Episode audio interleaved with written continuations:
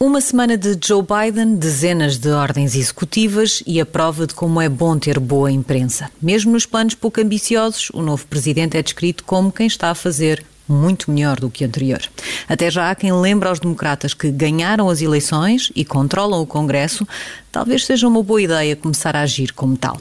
Parte da maior atividade política dos últimos dias esteve concentrada no Senado, que começou a aprovar sem grandes polémicas os elementos da nova administração, mas para onde já voltou a atenção partidária por causa de um novo pacote de estímulo à economia. E a Câmara Alta deve continuar a ser o foco das atenções a caminho de um novo impeachment de Donald Trump aquele mesmo que ia ser completamente diferente do anterior, mas que afinal pode acabar com o mesmo resultado. Para uma conversa sempre nova e quase nunca com o mesmo resultado, no Café América desta semana temos a Madalena Meyer Rezende, o João Diogo Barbosa, eu sou a Sara Antunes de Oliveira. Vamos aos prémios. Começamos pelo mal da semana, o Frank Underwood. Please stop that. Stop what? João Diogo, começamos por ti, por um despedimento de uma jornalista por causa de um tweet. É, vou tomar aqui a causa dos trabalhadores e, e, falar da história de Lauren Wolf, que era uma jornalista que foi... E dos jornalistas eu, eu agradeço, fico aqui caladinha. Eu, eu estou a tentar arranjar boa imprensa, tal como o presidente Biden. Não, a jornalista Lauren Wolf foi despedida do, do New York Times depois de fazer um tweet, o que é algo infelizmente comum. O tweet era, era sobre a aterragem do, do avião do presidente Biden e, e descrevia a experiência como arrepiante. E eu acho que nós podemos discutir o gosto dessa publicação, que, que, realmente entra naquela categoria de tweets pungentes e quase insuportáveis, mas uh, tenho dificuldades em ver aí um motivo para despedimento. E eu acho que há uma lição aqui a tirar, porque, uh, na verdade, a vida dos jornalistas que cobrem a política tornou-se muito difícil desde a eleição de Donald Trump. Por um lado, e isto importa dizer, tinham um presidente e, e seus apoiantes que os insultavam e até ameaçavam e essa diferença é bastante substancial. Mas por outro, e que é o que me importa aqui, houve uma alteração das expectativas daquilo que se esperava dos jornalistas e da sua cobertura. Aquela ideia de que era preciso ultrapassar o paradigma dos dois lados e da alegada objetividade, porque desta vez tinha um presidente que era diferente do que alguma vez tinha existido, tinha sempre de parar aqui, porque os limites tornaram-se fluidos qual é que era exatamente a linha que separava a necessidade dessa jornalista fazer tweets negativos sobre Donald Trump e a proibição de fazer tweets elogiosos sobre o presidente Biden. E da parte das administrações, dos jornais e até das redações, que viram aqui um modelo de negócio, a ideia de ter um target mais definido dentro de um dos lados da disputa política, torna-se difícil também reagir à pressão mediática. Esta jornalista foi bastante atacada à direita pelo tweet que fez, enfim, apontaram-lhe a parcialidade e a injustiça, e as redações e depois quem está por cima, os homens de negócios, têm muita tendência a aceder à internet. E eu acho que isso também é um mau princípio e era bom que o regresso à normalidade implicasse não só um regresso ao jornalismo do dois lados, mas também que deixássemos de ligar tanto à internet e a tweets que pedem despedimentos, porque acabam sempre mal. Eu concordo, concordo contigo, João Diogo. Acho que esta hiperpartidarização de todas as, as facetas da vida pública é de facto, em particular nos mídia, Uh, não só mal para o sistema, mas mal, mal para os mídias, não é? De facto, o que se tem visto nos últimos anos de uh, facionalismo de ambas as partes é de facto sinal de um declínio uh, intelectual, de um declínio também de ética uh, que, que, que não é nada bonito de se ver. Madalena, e tu achas que isso contribui para aquele que é o Frank Underwood que também traz hoje, uh, que é para a visão europeia em relação uh, aos americanos? Eu acho que os europeus de facto também estão bastante influenciados, uh, enfim, pelo, pelo, por toda por toda a hype que, que Trump fez à sua volta e, parece que Trump se tornou quase sinónimo dos Estados Unidos, não é? E da América uh, e de facto os mídias, enfim, os social media, as plataformas têm tido um papel amplificador muito grande nesse, nesse, nesse aspecto e, e, e esta, esta, esta estes resultados às opiniões públicas europeias de que os europeus pensam que depois de Trump os americanos já não são de confiança, isto eleva-se a 32%, é um, é um estudo do, do ECFR, European Council on Foreign Relations. Uh, na Alemanha este número chega a 53%, é bastante preocupante e, e eu acho que apesar desta eleição de Biden, não vai ser fácil regressar ao status quo anterior.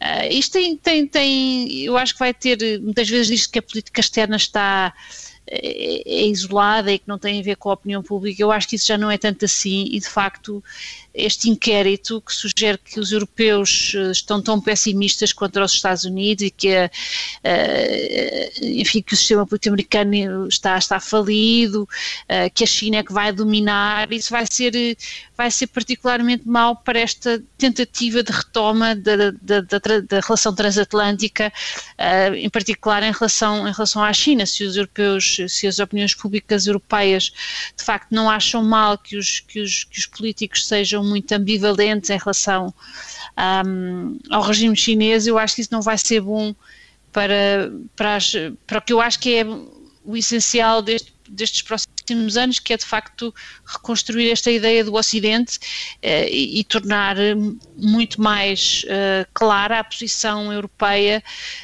um, face à China. Uh, e dado que os Estados Unidos estão tão, tão, tão determinados a, a, a mostrar, já, já, já ficou claro isso nas primeiras, nas primeiras uh, ações do, do, da administração Biden em relação à China, um, uh, eh, vai ser difícil de facto alinhar os europeus com, com, com, os Estados Unidos, mas vamos ver se, se, se isso consegue fazer no próximo ano. Eu, eu queria aqui concordar. A opinião pública muito rapidamente, por favor. Sim, só concordar com a Madalena nesta questão da China e, e dos políticos europeus, porque boa parte de, dos sentimentos dos cidadãos depende dessas narrativas que os políticos insistem e na relativização do regime chinês, que é insuportável.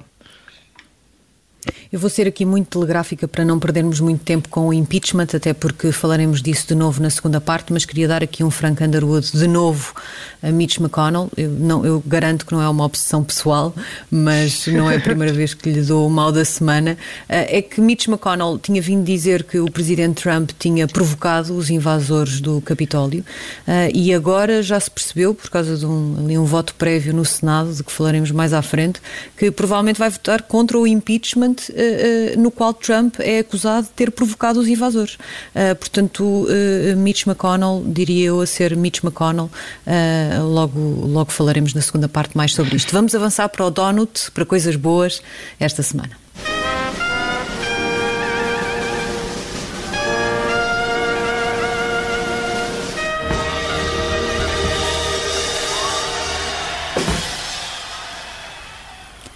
João Diogo tem muito açúcar, a visão de Romney do futuro dos republicanos?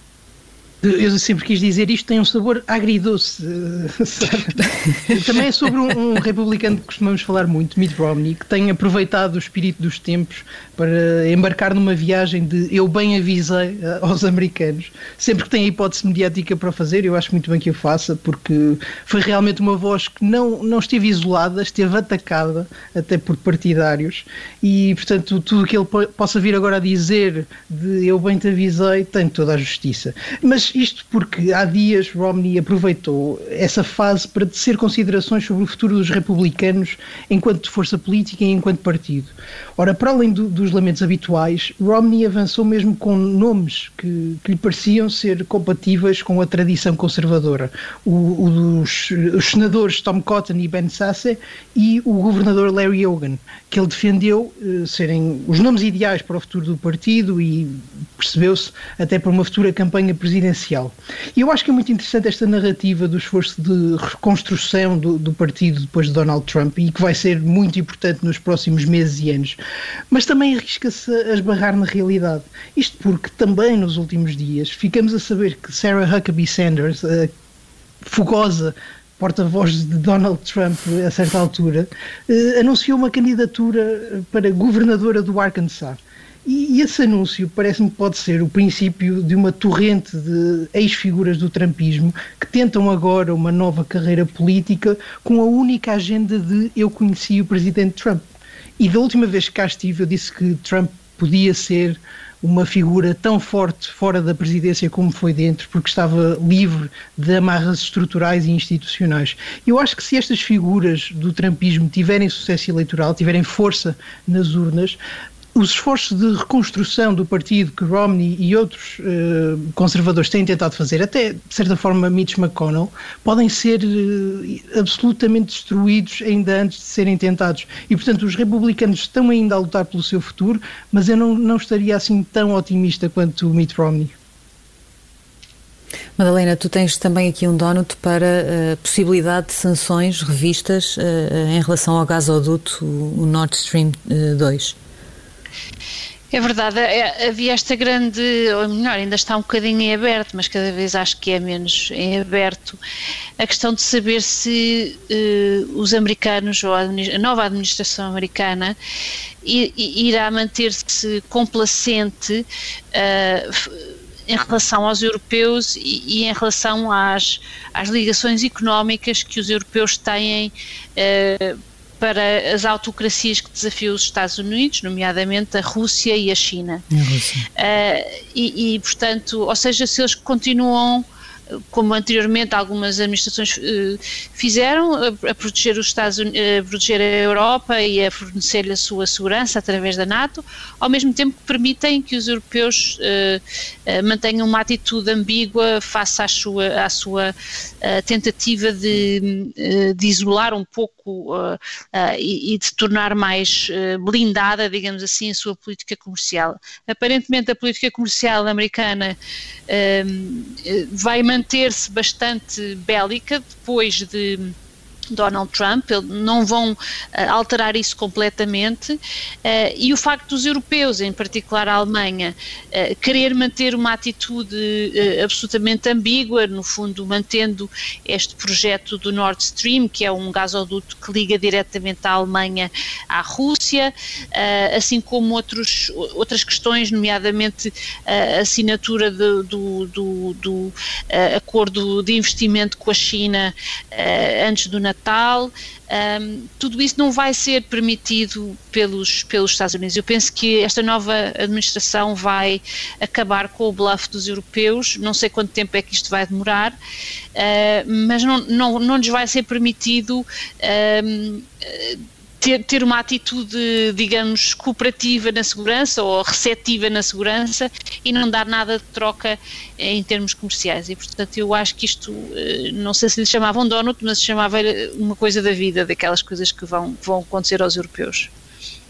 É um donut da vida. A vida também é tem muitos disparates. Vamos, vamos avançar para o Sara Pellin desta semana.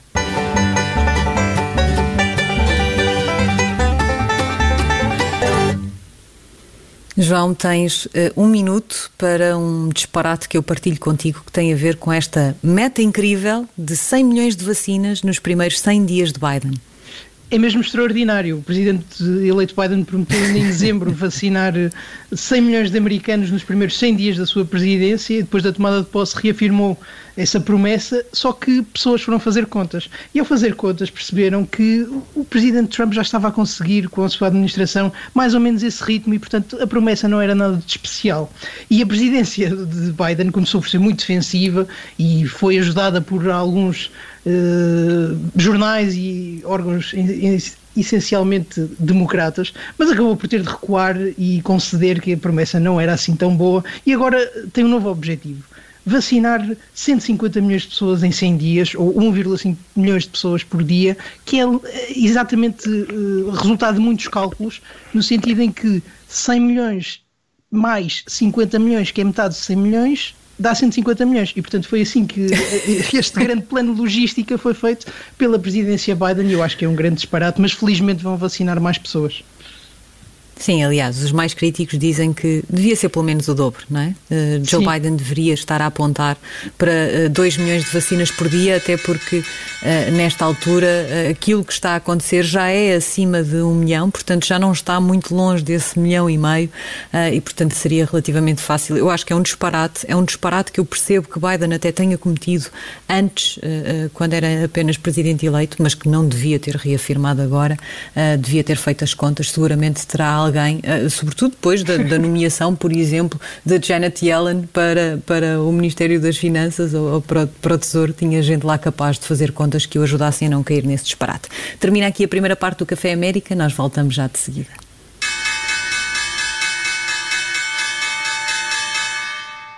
Segunda parte do Café América. Eh, João Diogo, vamos começar pelas eh, perspectivas animadoras da recuperação da economia norte-americana não tão animadoras para a Europa uh, em relação aos Estados Unidos, em relação à China, aliás. À China, sim.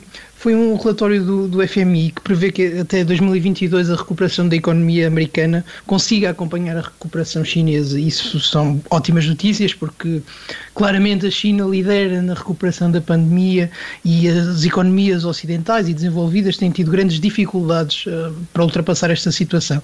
Mas também parece-me interessante aqui as razões da recuperação, porque são bastante diferentes. No caso chinês, a recuperação deve-se a uma capacidade para conter o vírus com grande eficácia que permite permitiu depois libertar a economia cedo e de forma bastante aberta.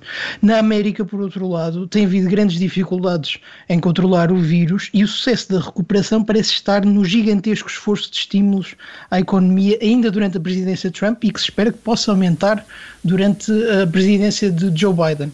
Ora, isto é importante desde logo para destruir preconceitos sobre quem tem respondido melhor ou pior à pandemia. Muitas vezes põe-se os Estados Unidos numa posição muito desagradável nesse aspecto, que acho que é um bocadinho injusta, mas uh, há perigos nesta, nesta resposta, porque conter o vírus, ainda com medidas repressivas e antidemocráticas, é relativamente barato e é uma solução a longo prazo. Por outro lado, na América, a imunidade não está garantida e novas vagas podem sempre aparecer, até com novas variantes do vírus, e chegam a 2021 muito mais endividados, eh, claramente onerando as gerações futuras. Eh, os americanos endividaram-se mais do que qualquer outro povo durante 2020 e isso tem custos, a dívida tem de se pagar. E, aliás, uma das grandes histórias da presidência Biden vai ser perceber exatamente a postura em relação à dívida. Se vão ceder àquela ala esquerda que diz que a dívida é para se gerir, não é para se pagar, para citar outro filósofo, ou se uh, vão uh, voltar para o centro e para o conservadorismo fiscal de orçamentos equilibrados. E eu acho que isto tudo junta aqui um caldinho de narrativas que é muito interessante, mas no fundo são boas notícias, as notícias de que a economia americana está a recuperar, está a recuperar bem melhor do que a economia europeia, por exemplo, e isso é boa, boa notícia até para nós. Eu, eu, eu queria dar-te aqui um bocadinho. Sim, desculpa, Sara, diz. Força, força, avança. Sim, sim. Uh, um bocadinho para contrariar esta posição do FMI, uh, eh, também esta semana saiu um, um, relatório de outro de outra unidade, digamos assim, das Nações Unidas, uh, das Nações Unidas, a UNCTAD, e que diz que os, que os novos investimentos diretos estrangeiros caíram nos Estados Unidos uh, 49% em 2020 e durante décadas os Estados Unidos estiveram sempre a posição número um como receptores destes eh, investimentos diretos. E quem ganhou obviamente, foi a China. A China, que sempre foi classificada como número 2, vê-se agora altamente beneficiada pela, pela crise do Covid, que, que, se prolongou na América e na Europa, e que eh, reforça assim brutalmente uh, o seu lugar como, digamos, a, a, fábrica do mundo, como se diz, e, e aumentou, obviamente, a sua, uh, a sua percentagem no, no, no, no comércio internacional. Portanto, uh, foi o único país do mundo em que o produto interno bruto não caiu, mas cresceu. E portanto eu acho que esta é muito enganosa esta este, este, esta previsão do FMI, OK, podemos podemos até crescer, mas se é tudo à base da dívida, não é muito bom sinal, não é? Portanto, não é sustentável, pelo menos a longo prazo. E estou aqui um bocadinho cética em relação a essa. Estás a, estás a dizer, Madalena, que o FMI pode errar? Uh, Historicamente. Estás-me a querer, estás a querer pôr numa posição complicada. Sobretudo na zona americana, mas enfim. Sim. Estás-me a pôr, uma, se calhar, contra exatamente um, um filósofo que tu agora aqui citaste, não é? Não sei bem onde é que me é de posicionar. Já, já nem me recordo, já nem me é para ir pagando, Madalena. É, é para ir pagando. Pois, sim, sim, Bom, a verdade é que este relatório não, não, não, fala só dos Estados Unidos e da China e tem ali também conclusões preocupantes em relação à Europa, uh, enquanto que os Estados Unidos e a China ficam ali nesta recuperação, talvez uh, ah, 1,5% abaixo do que, do que tinham em, na, no período pós, pré-pandemia, a Europa fica 2 a 2,5 abaixo, uh, uh, com um desempenho francamente pior. Mas uh, não fala só desses desempenhos, também alerta que perto de 90 milhões de pessoas provavelmente cairão abaixo da, da linha da pobreza extrema. Uhum. durante esta pandemia e até este ano 2021. E eu também não, não, não sei bem como é que países como os Estados Unidos, a China também, uh, grandes, grandes potências e até mesmo a Europa, uh, podem olhar para, para isto que está a acontecer e continuarem tão focados apenas na sua própria recuperação. Uh, nós temos ouvido ao longo deste período de pandemia que temos todos de, de agir em conjunto, temos todos de estar unidos e este é um problema do mundo inteiro. Uh, e agora que nos aproximamos da resolução, vemos os países ricos a tratarem das suas vacinas, vemos países ricos a criticarem outros países ricos por estarem a assambarcar vacinas. Uh, continuamos a pôr as fichas todas em uh, experiências e em associações de, de, países que supostamente têm a missão de garantir que os países pobres têm vacinas, mas não temos bem a certeza de quando e como é que isso vai acontecer. E depois temos este problema a acontecer. Nós temos economias que vão ser absolutamente atropeladas uh, por isto. Uh, e, e, não vejo bem como é que a recuperação para essas economias pode ser, pode ser possível. Uhum. Sim, não há dúvida, não há dúvida que esta crise vem, veio acelerar tendências que já estavam em curso, não é? Nomeadamente a ascensão da China, e eu parece-me que, há, pronto, à luz desta, desta, desta realidade, os europeus deveriam tomar mais a sério a posição americana, não é? Face, face a há grande objetivo chinês de, de, se tornar predominante no sistema internacional, não só do ponto de vista económico, mas também como ator eh, securitário, portanto. E Até porque já percebemos ligando... que é precisamente quando os Estados Unidos abre brechas e deixa espaços uhum. vazios que a China uhum. os ocupa.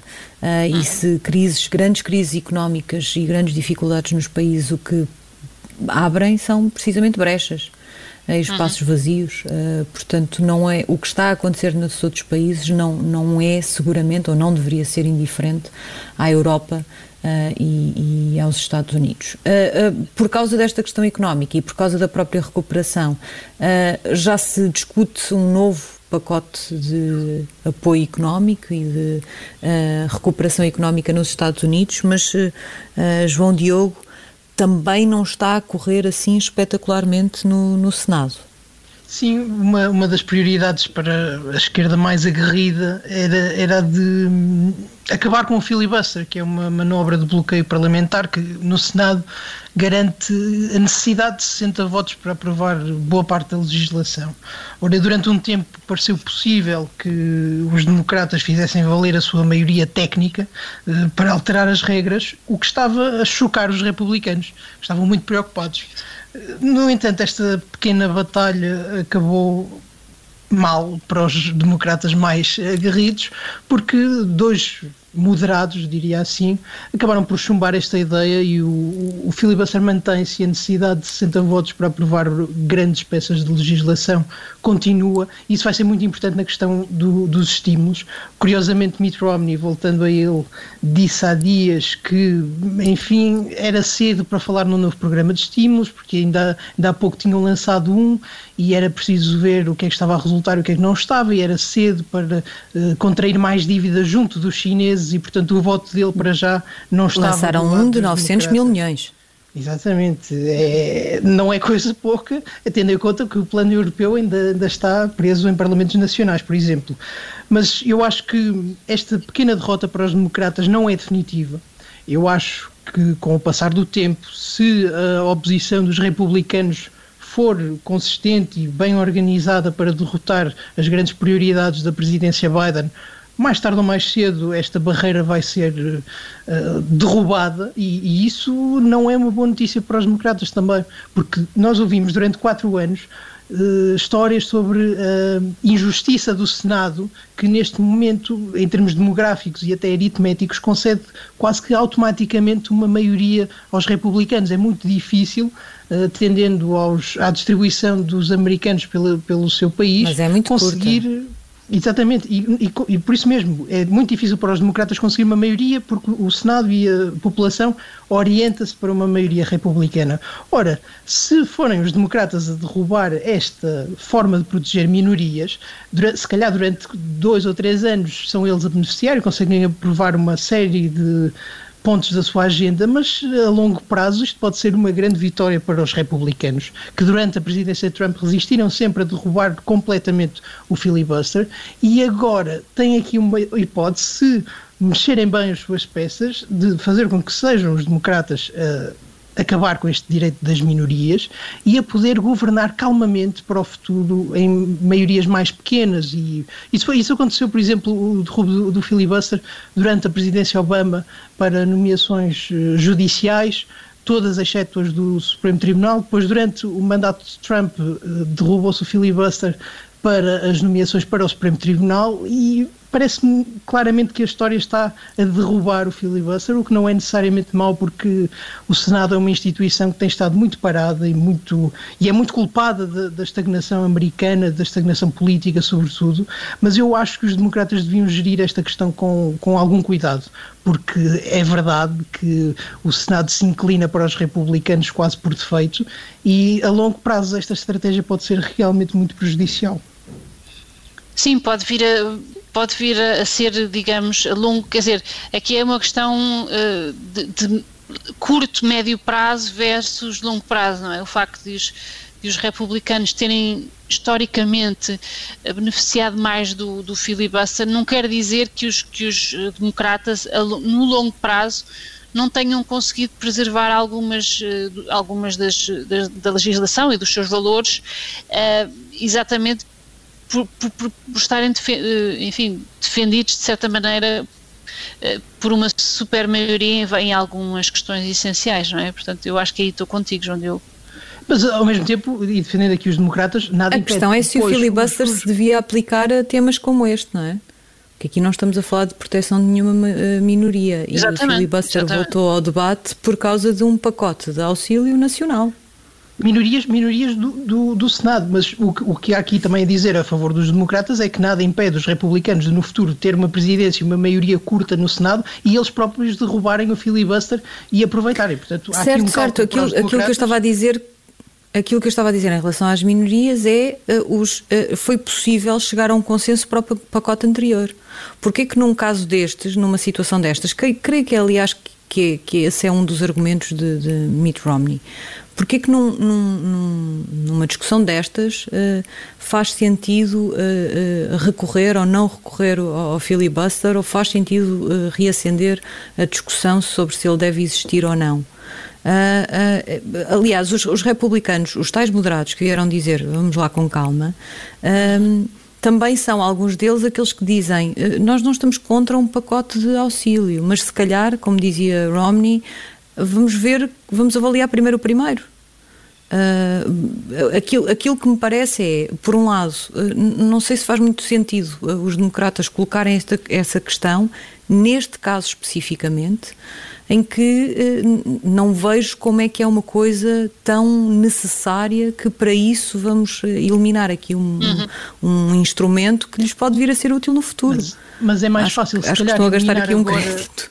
Eliminar agora esta. Hum, esta barreira, por exemplo, para tomar medidas que são muito populares, como a de entregar cheques aos americanos e depois beneficiar dela para aprovar planos de proteção uh, ambiental, por exemplo, ou até de continuar a expandir a dívida e o déficit, do que esperar por esses assuntos que são potencialmente uh, divisivos e depois ter que uh, passar por toda aquela, uh, todo aquele spin, toda aquela narrativa de estão a ver estes radicais agora até derrubaram o filibuster e para proteger pássaros aqui e ali. E portanto eu acho que do ponto de vista político pode fazer sentido pegar num assunto que é relativamente popular nos americanos e menos popular para os senadores eh, republicanos, porque depois vai funcionar melhor em termos eleitorais, do que esperar por esses temas mais divisivos que estão nas prioridades da presidência Biden e depois a, assumir com toda aquela pressão mediática que certamente aparecerá. Sim, eu acho que a questão vai ser, enfim, se não for agora, que é provável que não seja, uh, e, e, sendo mais tarde, poderá tornar-se mais, ainda mais uh, controversa. Mas eu não, não, vejo muito como é que poderá ser muito mais controversa, uma vez que já agora é, é considerada como, uh, enfim, um sinal, ou, ou, é, ou é posta pelos republicanos como um sinal de da agenda radical do, do, Partido Democrata e da administração Biden, não é? Portanto, acho que esta vai ser de facto uh, hiperdivisivo, como já é divisivo, digamos assim, ainda não tendo acontecido. Mas, eh, eh, ao mesmo tempo, parece-me que é divisivo também o papel que o Senado tem tido, porque o Senado não foi feito para o papel que tem desempenhado nos últimos, sei lá, 10 anos, de ser uma, uma Câmara de bloqueio à governação. Era antes uma Câmara alta de, de representação dos Estados para ajudar a diluir os espíritos da Câmara Baixa e agora é apenas um, um sítio de bloqueios em que os, democratas usam filibuster para bloquear grande legislação dos republicanos. Os republicanos fazem o mesmo aos democratas e o Senado deixou de servir a algum propósito positivo. É, é apenas uma Câmara negativa de chumbo, de, enfim, de ajuda à estagnação americana. E eu acho que esse ponto tem claramente peso aqui nesta decisão e deixa-me até um bocadinho uh, com simpatia por, por, esta, por esta ideia de derrubar o filibuster. Sim, até porque já há senadores a dizer não voto durante dois anos. Ficam já a saber que durante dois anos não, não vou votar. Isso ainda respeita, o que é uma respeita coisa... ainda mais, não é? Isso respeita ainda mais essa ideia. São os anarquistas, não é? Certo. Bom, eh, no Senado também também não quero brincar mais convosco. Nós no Senado também vamos ter, uh, vai voltar a estar dividido seguramente por causa do impeachment. O artigo para impeachment já lá está.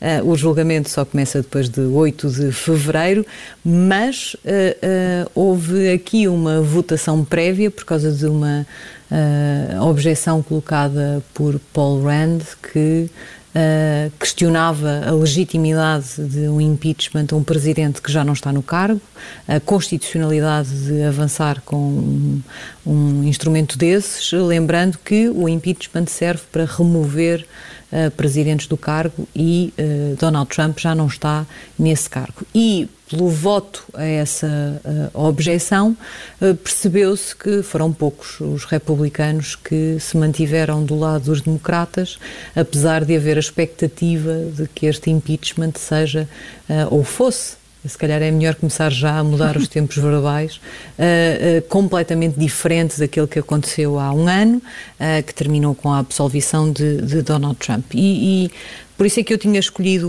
Mitch McConnell para, para o Underwood na, na primeira parte, porque lá está, entre os senadores republicanos que apoiaram esta iniciativa uh, de, de, contestar já e colocar aqui uma objeção à constitucionalidade do, do impeachment, lá estava Mitch McConnell. Uh, uh, não posso garantir que ele não o tenha feito porque se calhar concorda com a, a questão da, da constitucionalidade ou da inconstitucionalidade, mas quer dizer, andámos aqui uh, uh, a ver Mitch McConnell durante demasiado tempo, parece-me a mim, a, suportar e a sustentar uh, Donald Trump, protegendo-o do impeachment anterior e depois não o contrariando nas alegações de fraude eleitoral. Depois vemos aqui um enorme volte face e de repente Mitch McConnell, em público e em privado, já se juntava aos indignados contra aquilo que aconteceu no Capitólio e, e assumia que não tinha havido fraude nenhuma eleitoral e mais do que isso, em relação ao ponto do impeachment, dizia que Donald Trump e outras pessoas no poder tinham provocado uh, aquelas pessoas que invadiram o Capitólio, ameaçaram uh, e sequestraram durante algum tempo os, os uh, congressistas naquele episódio lamentável do início de janeiro. E agora, afinal, ele próprio acha que o impeachment não deve avançar. Ah, portanto, parece-me que vamos de novo ver, imagino eu que desta vez de uma forma mais rápida, com muito menos procedimentos, a partir de 8 de fevereiro, ah, um impeachment com uma razão com a qual aparentemente quase todos concordam, ah, mas que afinal vai acabar por cair, sem grande Sim. auxílio dos republicanos a esta questão. Sim, parece-me que esta, este voto de face de Mitch McConnell já era visto como, digamos, a, a, a pedra de toque se isto iria realmente para a frente ou não e parece estar em maus lençóis uh, depois da sua tomada de decisão. Uh, e, enfim, seria sempre um digamos, mesmo politicamente, este impeachment de, de, Donald Trump eh, é sempre um pau de dois bicos, não é? Há quem diga, ótimo, ele assim não se pode candidatar segunda vez em 2024, portanto, vemos livros de Donald Trump. Outros dizem, Uh, mau, porque uh, sem, sem Donald Trump e sem, sem, ele, sem ele se poder candidatar, pode-se candidatar um substituto de Donald Trump uh, que venha ocupar o seu lugar sem haver necessidade realmente de uma mudança no Partido Republicano, uma mudança profunda. Portanto, eu aqui, uh, apesar de, enfim, em princípio não estar a, a, contra o impeachment, acho que politicamente pode não ser totalmente, uh, digamos, uh, nocivo que o Partido, o Partido Republicano tenha que lidar com o trumpismo uh, de uma forma mais radical, no sentido em que se tem que ver livre de Trump e dos seus uh, lookalikes, digamos assim. Uh, e está isto aqui, uh, digamos, em aberto, digamos. Não é óbvio que fosse também para o Partido Republicano particularmente bom ver-se livre de Donald Trump desta forma. João Diogo, em 10 Ainda segundos. tenho tempo boa. Dizer só que só 10 se, em Trump, se em Trump era tudo intuição e quase nada estratégia, em Mitch McConnell é quase tudo estratégia e muito pouco intuição. E portanto eu acho que ele geriu este assunto com pinças e a pensar nas eleições intercalares de 2022 e a ter cuidado com a força eleitoral dos trumpistas e uhum. o que é que podiam fazer à sua maioria do Senado, que ele muito estima e muito orienta. E portanto eu acho que ele pode ter feito aqui uma boa jogada de tentar unir o partido e co conseguir controlar toda a gente. O impeachment era um processo mais teatral neste momento. O, o presidente do, do, Supremo Tribunal rejeitou presidir, porque alegou também que fantochadas não é com ele e, portanto, acabou por ser um senador a aceitar presidir o, o processo. Eu acho que isto tudo se vai resolver com mais um impeachment derrotado no Senado, porque o Senado é uma câmara de bloqueio e pouco mais. Ultrapassaste os 10 segundos? Mas mesmo assim, no meu cálculo político, eu vou permitir que voltes na próxima semana, se quiser, tal como o Café América, que estará de volta daqui a uma semana. Até lá.